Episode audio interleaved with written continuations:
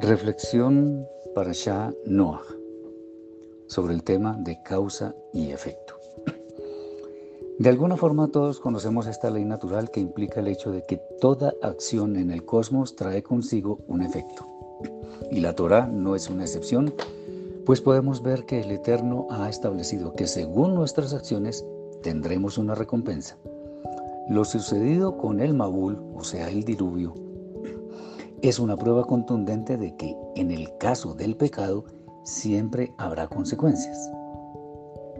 En toda la historia de nuestro pueblo se puede ver que todas las acciones contrarias a la voluntad celestial no se quedaron sin su pago.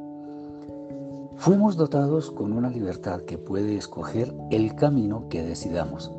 Sin embargo, no todo camino es bueno y aunque temporalmente pareciera brindarnos algún deleite al menos para nuestro cuerpo y nuestros sentidos, la verdad es que en últimas no nos lleva al final glorioso que el Eterno quiere que conquistemos. Que en nuestra vida no todo aquello equivocado que hagamos tenga su recompensa inmediata, no significa que quede en el baúl de los recuerdos, si lo decimos coloquialmente. En el momento justo, todas nuestras acciones serán traídas a juicio, como está escrito, por ejemplo, en el libro de Coelet, o sea, el Eclesiastés capítulo 12, versículo 14, y segunda de Corintios capítulo 5, versículo 10. El gran físico Isaac Newton hizo la formulación de la gravitación universal teniendo en cuenta que las cosas siempre tienden a caer si están por encima del piso.